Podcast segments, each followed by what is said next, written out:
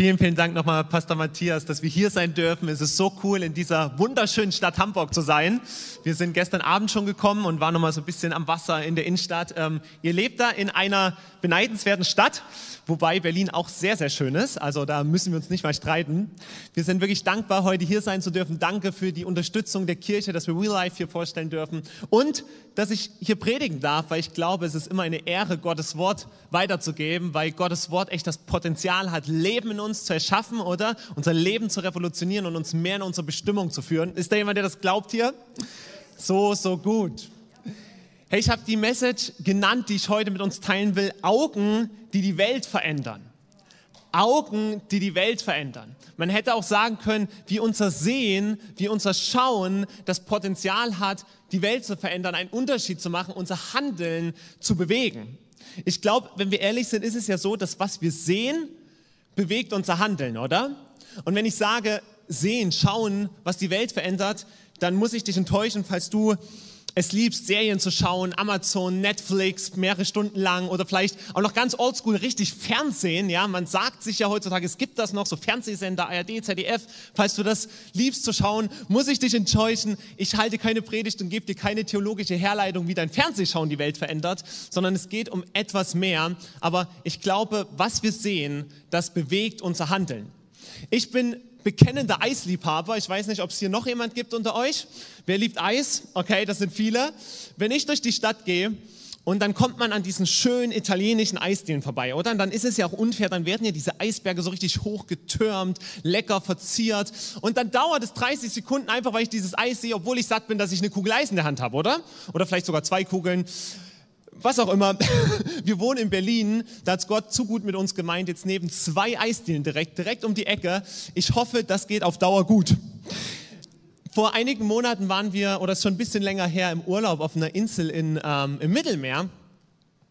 Und wir laufen dort durch so ein Bergdorf und dann kommen wir an einen Laden vorbei, wo alle Dinge, die dort verkauft werden, das waren Mützen und Handtaschen und alles Mögliche, 100% aus Kork gemacht waren. Also komplett aus Holz. Und ich habe das einfach gesehen und fand das irgendwie so faszinierend. Und dann ist es passiert, dass ich innerhalb von kurzer Zeit mir Schuhe 100% aus Kork gekauft habe. Jetzt ist es nicht so, dass ich mein Leben lang gedacht habe, ich brauche unbedingt Schuhe aus Holz, aber ich habe es halt einfach gesehen und jetzt mal gucken, was ich damit mache. Ich glaube, das ist das Prinzip auch von Werbung, oder? Wir sehen Dinge und es bewegt unser Handeln. Ihr kennt das vielleicht, wenn ihr kleine Kinder habt, wir noch nicht, diesen Satz, das will ich auch, oder? Sie sehen einfach nur bei ihren Nachbarn, bei ihren Freunden irgendeine Süßigkeit, irgendein Spielzeug, was sie nie im Leben haben wollten, aber nur weil sie es bei dem Nachbarn gesehen haben, bei ihrem Freund, brauchen sie es unbedingt auch. Und wenn wir ganz ehrlich sind, sind wir als Erwachsene ja auch nur groß gewordene Kinder, oder? Wir sagen diesen Satz, das will ich auch halt ein bisschen besser und schlauer verpackt. Dann erklären wir halt in ganz langen Ausführungen, warum wir wirklich unbedingt diesen ganz großen Fernseher Flatscreen brauchen. Aber eigentlich ist es auch nur ein, das will ich auch. Fakt ist, was wir sehen, das bewegt unser Handeln. Und ich will gern mit uns in eine Story hineinschauen in der Bibel, die genau davon erzählt, wie das Sehen aber nicht nur den Geldbeutel bewegt hat, sondern wie es wirklich die Welt verändert hat. Und wenn wir von Weltveränderung reden, dann reden wir meistens von Jesus, weil ich glaube, er ist der größte Gamechanger, den diese Welt je gesehen hat, oder? Lass uns gerne zusammen in Matthäus 9 ab Vers 36 gehen. Und ich will gern bis Kapitel 10, Vers 8 mit einigen Auslassungen vorlesen. Dort heißt es, als er die Scharen von Menschen sah, ergriff ihn tiefes Mitgefühl. Denn sie waren erschöpft und hilflos wie Schafe, die keinen Hirten haben. Das sagte er zu seinen Jüngern, die Ernte ist groß, doch es sind nur wenige Arbeiter da. Bittet deshalb den Herrn der Ernte, dass er Arbeiter auf sein Erntefeld schickt. Dann rief Jesus seine zwölf Jünger zu sich und gab ihnen Vollmacht, böse Geister auszutreiben und alle Kranken und Leidenden zu heilen. Diese zwölf sandte Jesus mit folgendem Auftrag aus. Geht und verkündet, das Himmelreich ist nah. Heilt Kranke, weckt Tote auf, macht Aussätzige rein, treibt Dämonen aus. Was ihr umsonst bekommen habt, das gebt umsonst weiter. Was für ein intensiver Text, was für ein gehaltvoller Text. Ich glaube, man könnte so viele Themen, so viele Predigten anhand dieses Textes halten. Das darf euer Pastor dann die nächsten Wochen übernehmen. Ich möchte zu Beginn einfach auf einen Aspekt hinweisen, den wir hier so schnell übersehen. Da wo dieser Text beginnt, so dieser erste Teilsatz, den man schnell übersieht, da heißt es, als er die Scharen von Menschen sah, ergriff ihn tiefes Mitgefühl. Als er die Menschen sah, in diesem Moment ergriff ihn tiefes Mitgefühl. Vielleicht sagst du jetzt, okay, das ist jetzt wirklich nichts Besonderes, Menschen zu sehen. Wenn du dich hier umschaust, siehst du hunderte von Menschen. Wenn du vielleicht durch die Stadt in Hamburg läufst oder wir in Berlin, dann sehen wir tausende von Menschen. Aber lass dir sagen, ich glaube, Menschen zu sehen und sie wirklich zu sehen, ist ein Riesenunterschied. Menschen zu sehen und sie wirklich wahrzunehmen, ihnen in die Augen zu schauen, ist ein Riesenunterschied und das geschieht nicht automatisch. Ich glaube, für viele Menschen in unserer Zeit, in unseren großen Städten, gerade in Millionenmetropolen, wo so viele Menschen sich einsam, ungesehen, anonym fühlen, kann es das Größte für sie sein, einfach nur gesehen zu werden. Es kann das Größte sein, was für einen Menschen in deinem Umfeld geschehen kann, dass wir ihn sehen, dass wir ihn wahrnehmen, dass sich jemand für sie interessiert, sie liebt. Und genau das ist, was Jesus ausmacht. Wir lesen hier, er sieht die Menschen. Wir lesen die Verse davor, er ist unterwegs, er dient, er handelt, er heilt Kranke. Und dann bleibt er stehen einen Moment. Das heißt, in dem Moment, wo er stehen blieb und die Menschenmenge um sich herum sah, wo er innegehalten hat, wo er ihnen in die Augen geschaut hat, da ergriff ihn tiefes Mitgefühl. Weil Jesus Menschen sieht, sieht er ihre Not. Weil er sie wahrnimmt, sieht er ihre Not und es bewegt sein Herz. Und wir lesen davon, ihn ergriff tiefes Mitgefühl. Und im Griechischen steht hier ein Ausdruck, den man im Originaltext, den man in seiner Intensität schwer ins Deutsche übertragen kann. Hier steht der wundervolle Begriff Splachnizomai, der Ausdruck. Sag gerne mal Splachnizomai. Das ist ein Zungenbrecher, ja, jetzt brauchst du vielleicht was zu trinken. Splachnizomai, der heißt, wenn wir es übersetzen, wird wirklich so viel wie Jesus vertreten sich die Eingeweihte im Leib. Das heißt, es schmerzte ihn körperlich, es zerriss ihn das Herz, als er die Menschen sah und ihre Not sah. Ihn ergriff tiefes Mitgefühl. Aber warum? Weil er sieht, dass die Menschen erschöpft sind, ängstlich, hilflos, wie Schafe ohne Hirten. Ihnen fehlt Zuversicht, Hoffnung, Glauben, Trost, echte Liebe. Was ihr seht, ist eine Not, die eine innerliche, eine seelische Not ist. Eine Not, die wir erst sehen, wenn wir wirklich hinsehen, wenn wir hinter die Masken schauen, die wir heutzutage so oft aufsetzen, oder? Es kann sein, dass unser Instagram-Profil das geilste überhaupt ist und die besten Fotos und wir so wundervoll dort aussehen, aber hinter diesen Masken sich so viel innere Not verbirgt, oder? Und Jesus sieht hin. Er sieht auch die körperliche Not, er sieht auch die materielle Not und sie interessiert ihn und er kümmert sich darum. Aber ihn zerreißt hier noch eine tiefere Not, eine innere, eine seelische Not, dass ihm Hoffnung, dass ihm Trost, dass ihm Glauben fehlt. Luther übersetzt mit, sie waren geängstigt und zerstreut, wie die Schafe, die keine Hirten haben. Geängstigt und zerstreut, rastlos, ziellos. Hirten oder Schafe ohne Hirten, ihnen fehlt Orientierung. Ihnen fehlt ein Ziel, im übertragenen Sinne, ihnen fehlt Sinn, Hoffnung. Sie sind rastlos. Und ich glaube, während wir das erzählen oder darüber nachdenken, was Jesus hier für eine Not gesehen hat, dann denken wir doch zugleich an unsere Zeit, oder? Leben wir nicht auch in so einer Zeit? Leben wir nicht in einer Zeit, wo Menschen, ja, wo du und ich vielleicht uns so oft so rastlos fühlen? Wo Menschen immer wieder so auf der Suche sind, wo wir vielleicht äußerlich ganz viel haben, aber in uns drin eine tiefe Leere ist? Und Menschen versuchen zu rennen und zu laufen und zu hasten und zu leisten und zu tun, um irgendwie dieses innere Loch zu füllen. Um echten Frieden zu finden, echte Liebe, echte Hoffnung, angesehen zu werden. Wirkliche Erfüllung, echtes Leben. Ich habe vor einiger Zeit für ein paar Jahre in der Wirtschaft gearbeitet, auch als Führungskraft. Und ich erinnere mich an Gespräche mit, mit Menschen, die auch in der Führung waren, die gut verdient haben, die nach den Maßstäben unserer Zeit ja alles hatten. Und ich erinnere mich an einzelne Gespräche, wo es wirklich, diese Momente, wo es tief wird, wo es, wo es echt, wo es real wird, wo Menschen erzählt haben, Führungskräfte, gut verdiente Leute, wenn ich ganz echt bin, wenn ich ganz ehrlich zu dir bin, dann fühle ich mich immer rastlos. Und einer erzählte, ich muss jeden Morgen und jeden Abend Kiffen und Drogen nehmen, vor der Arbeit, nach der Arbeit, um irgendwie mit meinem Inneren klarzukommen. Es ist diese Not, die wir sehen, wenn wir hinter die Masken schauen. Es ist diese Not, die Jesus hier bewegt, zu tiefem Mitgefühl, weshalb sein Herz zerrissen wird, weil die Menschen auf der Suche sind, rastlos. Sie suchen nach Leben. Sie rennen und sie tun und wir suchen und wir suchen in Karriere, in Sexualität, in Party, in tollen Beziehungen. Und das ist ja so, dass alle diese Dinge uns etwas geben, oder? Aber nie genug, um wirklich anzukommen im Leben. Um echten Frieden zu finden. Und Jesus zerreißt es das Herz. Und vielleicht geht es dir heute ganz genauso. Vielleicht fühlst du dich so. Vielleicht merkst du, da fehlt was in mir. Da ist eine Leere. Da ist ein noch nicht angekommen sein. Da ist eine Suche.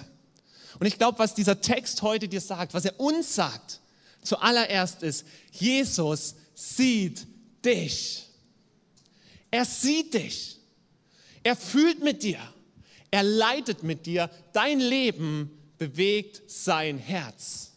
Dein Leben bewegt sein Herz. Und das ist, was Jesus als König dieser Welt unterscheidet von den Königen, von den Herren dieser Welt. Er ist ein mitfühlender, ein barmherziger Gott, der dich sieht, der dich liebt und dessen Herz zerrissen wird, wo Not und Leid in deinem Herz ist und in den Herzen der Menschen um uns herum. Aber es bewegt nicht nur sein Herz, sondern es bewegt auch sein Handeln.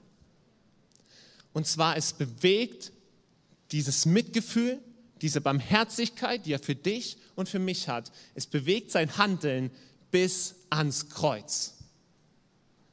Ich glaube, dass Sehen zum Mitgefühl führt und Mitgefühl bewegt unser Handeln, oder?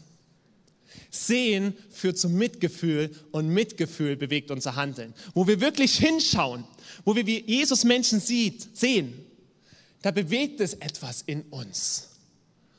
Und dieses etwas, was sich in uns bewegt, dieses Mitgefühl, es motiviert zur Tat. Das ist, was Jesus ausmacht. Er sieht uns und er sieht dich und es bewegt sein Herz und dieses Mitgefühl bewegt sein Handeln bis an das Kreuz, wo er für dich und für mich stirbt, um uns zu retten. Amen. In dem Text heißt es, dass sie geängstigt und zerstreut waren wie Schafe ohne Hirten. Und wenn die Bibel von einem Hirten redet, dann lesen wir immer zwischen den Zeilen eine versteckte Verheißung. Der Hirte, der ihnen fehlte, den sie brauchten, der ihnen das Leben schenken konnte, was ihnen fehlte, der ihre Not lindern konnte, dieser Hirte ist Jesus Christus. Im Johannes 10, Vers 11 oder Johannes 10, Vers 10 bis 11 heißt es, ich aber bin gekommen, um ihnen Leben zu bringen Leben in ganzer Fülle. Ist es nicht das, nach dem unsere Zeit sich so sehnt? Leben in Fülle? Und dann heißt es im nächsten Vers, ein guter Hirte ist bereit, sein Leben für die Schafe herzugeben. Jesus ist dieser gute Hirte, der Leben in Fülle schenkt, auch heute. Wo Hoffnungslosigkeit ist, da will er Hoffnung schenken. Wo Unfrieden ist, will er Frieden schenken. Wo Leere und Ungeliebtheit ist, da will er Liebe, Sinn und echtes Ankommen schenken. Er ist der Hirte, der Leben in Fülle, echtes Leben, erfülltes Leben schenken will. Und in dem nächsten Vers lesen wir, wie er es tut, indem er bereit ist, für dich und für mich zu sterben. Weil er am Kreuz unser größtes Problem löst. Er stirbt für deine und meine Schuld und Sünde. Sünde in der Bibel ist im Kern nichts anderes als genau dieser Zustand, über den wir reden, dieser Zustand der Entfremdung von Gott, der Abwendung von Gott. Und aus dieser Entfremdung entspringt so schnell eine Entfremdung zu mir selbst und zu meinen Mitmenschen und dieser Welt. Es entspringen so schnell Dinge, die wir tun, die nicht gut sind, Unrecht. Und Jesus stirbt am Kreuz, um unsere Trennung von Gott zu lösen, um es zu vergeben, um uns in das Leben hineinzuführen, für das wir eigentlich geschaffen wurden. Wir sind nicht geschaffen für ein Leben, wo wir aus einer eigener Kraft rennen und tun und machen, um irgendwie Fülle im Leben zu finden, um irgendwie Liebe zu finden, um unsere Identität zu finden. Wir sind für ein Leben in Beziehung mit Gott geschaffen, wo Gott Quelle unserer Liebe, Quelle unserer Hoffnung, Quelle unseres Friedens ist. Wo er unser Leben erfüllen will und uns ewiges Leben mit ihm schenken will.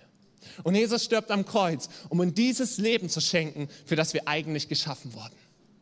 Wir dürfen das Leben entdecken, für das du bestimmt bist, weil Jesus alles dafür getan hat. Und in seiner Nachfolge dürfen wir es immer mehr und mehr erfahren. Wir können auch Christ sein, an Jesus glauben, aber dieses Leben doch nicht wirklich erfahren, doch innerlich leer bleiben, weil wir nicht unsere Hoffnung auf ihn setzen, weil wir nicht von ihm unser Leben füllen lassen, weil wir nicht wirklich ihn zu unserem Leben und Lifestyle werden lassen. Jesus sieht dich. Er sieht dich von ganzem Herzen. Er sieht mich und er sieht diese Welt und die Menschen. Und er liebt sie und sein Sehen führt zum Mitgefühl. Und sein Mitgefühl bewegt ihn zum Handeln bis ans Kreuz und heute jeden Tag wieder neu, weil er neues Leben schenken möchte. Sehen führt zum Mitgefühl und Mitgefühl bewegt unser Handeln. Ich glaube, der Text möchte uns eine zweite Sache sagen oder uns auf eine zweite Sache hinweisen, ja uns eine Frage stellen heute. Nämlich die Frage, sind wir bereit, Menschen zu sehen? Sind wir bereit, wie Jesus, Menschen wirklich zu sehen in unserem Umfeld? Sind wir bereit, Menschen in die Augen zu schauen und ihre Not hinter der Maske zu sehen? Als Nachfolger von Jesus ist sein Handeln unser Vorbild, oder? Jesus nachfolgen heißt meiner Meinung nach nichts anderes als zu lernen, mehr zu leben und zu dienen und zu handeln und zu lieben, wie er es getan hat. Und gerade dahin echte Freiheit und echtes Leben zu entdecken. Die Frage ist, richten wir unseren Blick auf die Dinge, auf die Jesus seinen Blick richtet? Richten wir unseren Blick auf die Dinge, auf die Gott seinen Blick richtet? Öffnen wir unsere Augen für die Dinge, für die Gott seine Augen öffnet? Jesus schaut auf Menschen. Er nimmt sie wahr, er liebt sie und es motiviert ihn zur Tat. Ich glaube, wenn wir vom Geist erfüllt, vom Heiligen Geist und seiner Liebe erfüllt, Menschen wirklich sehen und wahrnehmen, dann setzt es in uns, in unserem Herzen etwas frei. Liebe, Mitgefühl und Barmherzigkeit. Ich war vor einiger Zeit, wir wohnen jetzt seit Mitte Mai in Berlin sind Mitte Mai nach Berlin gezogen, mit Kirchengründung dort zu starten, sind begeistert, was Gott schon tut, dass wir schon zwei Menschen taufen konnten, dass ja das Team wächst und Stück für Stück die Kirche. Und ich war an einem Tag in einem Park in der Mitte von Berlin, im äh, Simon James Park, und habe dort gearbeitet, weil ich gerne, wenn ich die Möglichkeit habe, in Homeoffice zu sein, dann draußen unter den Menschen arbeite, um Begegnungsmöglichkeiten zu schaffen. Und ich klappe den Laptop zu und denke an diese Bibelstelle und nehme mir einen Moment, die Menschen einfach anzuschauen. Und ich will dich ermutigen, das mal zu tun. Lass uns wieder wach sein, unsere Augen öffnen und Menschen mal sehen. Lass uns mal in der Stadt sitzen und einfach Menschen sehen. Ihnen in die Augen schauen. Und in dem Moment siehst du in ihren Augen so viel Suche, so, so viel Wunsch nach Hoffnung und auch so oft so viel Rastlosigkeit und Sehnsucht nach echter Freiheit. Wir waren einiger Zeit, wo wir noch in Mainz gewohnt haben, äh, meine Frau und ich, wir sind schon so ein bisschen durch die Republik gekommen, ähm, waren wir einen Abend unterwegs, wir wollten einfach einen schönen Dateabend verbringen. Ich meine, ich habe eine ziemlich gut aussehende Frau, da muss man das auch mal nutzen und sie daten, macht das Männer. Ähm, also sind wir rausgegangen und wir waren in so einer Bar, wo man auch tanzen konnte. Und auf einmal sehe ich auf der Tanzfläche einen anderen Mann okay, wenn man jetzt zum Date geht, ist es meistens nicht so praktisch, einen anderen Mann dazu zu holen. Aber ich sehe diesen Mann und ich sehe, dass er komplett allein dort ist. Und ich merke, wie der Heilige Geist irgendwas in mir tut und meinen Blick auf ihn richtet. Und kennt ihr das, wenn der Heilige Geist in einen arbeitet und du spürst, du sollst gehen? Also fasse ich mir ein Herz und gehe auf ihn zu und es stellt sich heraus, als wir ins Gespräch kommen, dass dieser junge Mann an diesem Tag seinen 18. Geburtstag gefeiert hat und komplett alleine dort war, weil keine Freunde dort waren, die mit ihm gefeiert haben. Und wir konnten an diesem Abend, einfach weil wir ihn gesehen haben und gegangen sind, konnten wir für ihn Gottes Liebe sein. Und er hat seitdem schon mehrere Gottesdienste mitbesucht. Es ist ein enger Kontakt entstanden. Es ist so genial. Einfach weil man jemand gesehen hat. Und weil Gott in dem Herzen, der Heilige Geist im Herzen etwas freigesetzt hat, etwas bewegt hat, was zur Tat führt. Ich glaube, unser Auftrag als Christ, Menschen zu sehen, sie zu lieben wie Jesus, ja, das Evangelium, Gottes Liebe weiterzugeben. Es ist ja nichts, was geschieht, weil der Pastor einfach sagt, mach halt mal, oder? Ich glaube, es geschieht, weil wir Menschen wirklich sehen und unser Herz von Gottes Liebe bewegen lassen. Weil wir unser Herz von Gottes Barmherzigkeit bewegen lassen. Und dann wird etwas freigesetzt, was gar nicht anders kann, als zu gehen. Ich glaube, unser Auftrag ist sehen und gehen. Sehen und gehen, oder? Und dann ist da, glaube ich, im Text eine dritte Sache, die wir sehen dürfen. Etwas ganz Spannendes. Lass uns einmal zurück in den Text gehen. Wir sehen, dass Jesus schließlich sagt, er sieht das Volk, er hat Mitleid mit ihnen, es zerreißt ihn das Herz und er sagt, Jünger, kommt mal zu mir, die Ernte ist groß, aber es sind wenige Arbeiter. Die Ernte ist groß, aber es sind wenige Arbeiter. Seine Logik ist, warum ist die Ernte groß? Weil die Not groß ist. Die Ernte ist groß, weil die Not groß ist. Kennt ihr das, wenn man in christlichen Communities unterwegs ist, oft diesen Satz zu hören, der Boden ist so hart. Oh, ist der Boden hart. Ha, wir sind jetzt in der Hauptstadt von Deutschland. Der härteste Boden überhaupt, sagt ein jeder. Der Boden ist so hart. Bei euch vielleicht auch. Vielleicht ein bisschen weniger, hier regnet es mehr. Ich weiß es nicht. Aber man sagt, der Boden ist so hart. Was Jesus sagt, ist etwas ganz anderes. Er sagt, die Ernte ist groß, weil die Not groß ist. Und ich glaube, wenn er heute hier wäre, wenn er heute hier in Hamburg oder in Berlin wäre und unter so vielen Menschen stehen würde, die Szene, die wir eben gelesen haben, sie würde eins zu eins heute stattfinden. Er würde einen Moment innehalten, er würde die Moment Menschen in sein Umfeld anschauen, ihnen in die Augen schauen, er würde die Not hinter den Masken sehen und er wäre zutiefst bewegt im Herzen. Und er würde zu uns sagen, Freunde, die Ernte ist groß, weil die Not groß ist. Menschen sehnen sich nach Hoffnung nach echtem Leben, nach Ankommen. Und ich bin der gute Hirte, die Antwort. Und dann sagt er zu seinen Jüngern, deshalb betet um Arbeiter in der Ernte. Wir sollen beten um Arbeiter, die bereit sind zu sehen und zu gehen. Und hier kommt der spannende Punkt. Oft machen wir an dieser Stelle die Geschichte sozusagen fertig. Wir hören hier auf. Weil im nächsten Vers ein neues Kapitel beginnt. Aber wir müssen bedenken, Kapitel und Verse in der Bibel sind irgendwann nachträglich eingetragen worden. Und wenn wir das mal kurz vergessen, dann lesen wir diese Geschichte, dass Jesus sagt, bittet deshalb den Herrn der Ernte, dass er Arbeiter auf sein Erntefeld schickt. Und ein Vers später nur sagt er, dann rief Jesus seine Jünger zu sich, gab ihnen Vollmacht und sandte sie aus, Kranke zu heilen und das Evangelium zu verkünden. Was Jesus hier eigentlich tut, ist, er sagt, betet um Arbeit an der Ernte. Und ein Vers später, ihr seid die Gebetserhörung. Tada! Wenn man Gott ist, ist es genial, dann ist oft Gebet und Gebetserhörung nur eine Sekunde auseinander. Das ist schon gut, oder? Betet, zack, ich habe die Lösung, ihr seid es.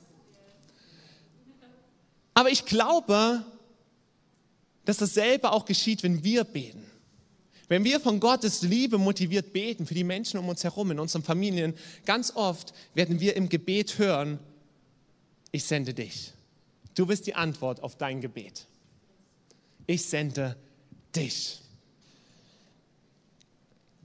Ich glaube, dass Gebet und Liebe ohne die Bereitschaft zum Gehen leer ist, oder? Gebet und Liebe ohne die Bereitschaft aufzustehen ist leer. Und in Johannes 20, Vers 21 sagt Jesus, ich liebe diesen Vers, er sagt, wie der Vater mich gesandt hat, so sende ich jetzt euch. Am Ende seines Dienstes, nachdem er Menschen geliebt hat, geheilt hat, für sie da war, sie gesehen hat, ihnen die beste Botschaft gebracht hat, von Gottes Liebe und seinem Reich gepredigt hat, sich um Menschen wirklich gekümmert hat, sagt er, hey, das, was ich getan habe, tut genau dasselbe wie der Vater mich gesandt hat, so sende ich jetzt euch. Liebe wie ich, diene wie ich, handel wie ich. Und alles beginnt damit, dass wir Menschen einfach nur sehen und wahrnehmen. Dass wir bereit sind, in unserem Alltagstrott mal wieder einen Moment innezuhalten und die Menschen um uns herum zu sehen. Ihnen in die Augen zu schauen, für sie da zu sein und unser Herz ganz neu von Gottes Liebe für sie bewegen zu lassen. Und dieses Mitgefühl wird uns zum Handeln führen, weil Sehen Mitgefühl bewirkt und Mitgefühl zur Tat führt. Ich glaube, dass Gott uns heute etwas fragt. Ich glaube, der fragt uns, sind wir bereit, Menschen in unserem Umfeld zu sehen? Sind wir bereit, unsere Augen ganz neu aufzumachen? Sind wir bereit, uns von ihnen Augen geben zu lassen, die die Welt verändern? Und zweitens, wenn wir Menschen sehen, sind wir bereit, uns von ihnen, von, von ihren Anliegen, ihrer Not, ihrer Suche, ihrer Rastlosigkeit vielleicht, ihrer Hoffnungslosigkeit und Angst bewegen zu lassen. Dass es unser Herz bewegt, dass es unsere Liebe bewegt, dass es unser Mitgefühl bewegt. Und drittens, sind wir bereit, uns von diesem Mitgefühl und der Liebe Gottes, die der Heilige Geist in unser Herz ausgießen will, sind wir bereit, uns davon motivieren zu lassen, zu gehen? Sind wir bereit, uns senden zu lassen als Botschafter von Gottes Liebe? Ich möchte gern zum Ende mit uns beten. Und vielleicht sitzt du heute hier und dich hat dieser erste Punkt angesprochen, dass Jesus dich wirklich sieht. Vielleicht bist du heute hier und du sagst, mir geht es so, ich bin diese Person, die sich innerlich immer wieder so rastlos führt, so ungesehen, so leer. Und ich renne und ich tue und ich mache, um anzukommen in diesem Leben, um das Leben zu finden, was man mir verspricht. Und ich habe so viele Dinge ausgesucht, aber ich komme nicht wirklich an. Ich möchte Leben finden. Und wenn Jesus es ist, der Leben in Fülle schenkt, dann möchte ich von ihm dieses Leben haben. Wenn Jesus für meine Schuld am Kreuz gestorben ist, dann möchte ich es glauben und annehmen. Wenn du heute hier bist und sagst, ja, ich fühle mich immer wieder so auf der Suche, dann darf ich dir sagen, Jesus möchte dein Herz mit Liebe füllen. Er möchte dir einen Frieden schenken, der über unseren Verstand hinausgeht. Eine Hoffnung, die jede Pandemie übersteigt. Eine Hoffnung, die über den Tod hinausgeht. Ist das nicht genial? Jesus ist hier und sieht dich. Und ich lade uns ein, alle einmal zusammen die Augen zu schließen, weil das kein Moment zwischen mir und dir sein soll, sondern ein Moment zwischen dir und Gott. Und wenn du heute hier bist und du sagst, ich möchte diesen Jesus in meinem Leben erleben, ich möchte, dass er mir neues Leben schenkt, ich möchte heute ein neues Leben beginnen. Ich möchte diese Hoffnung von ihm, ich möchte in die Beziehung eintreten, für die ich geschaffen wurde, dass Gott Quelle meines Lebens ist dann lade ich dich jetzt ein, während alle Augen geschlossen sind und niemand nach links und rechts schaut, einfach dich ganz kurz zu melden, damit ich weiß, für wen ich gleich beten darf. Dich einfach jetzt ganz, Dankeschön, Dankeschön. Melde dich, Dankeschön, Dankeschön. Einfach jetzt ganz kurz, wenn du diese Entscheidung treffen willst, Jesus jetzt in dein Leben aufzunehmen. Wow, so viele Leute, die sich melden.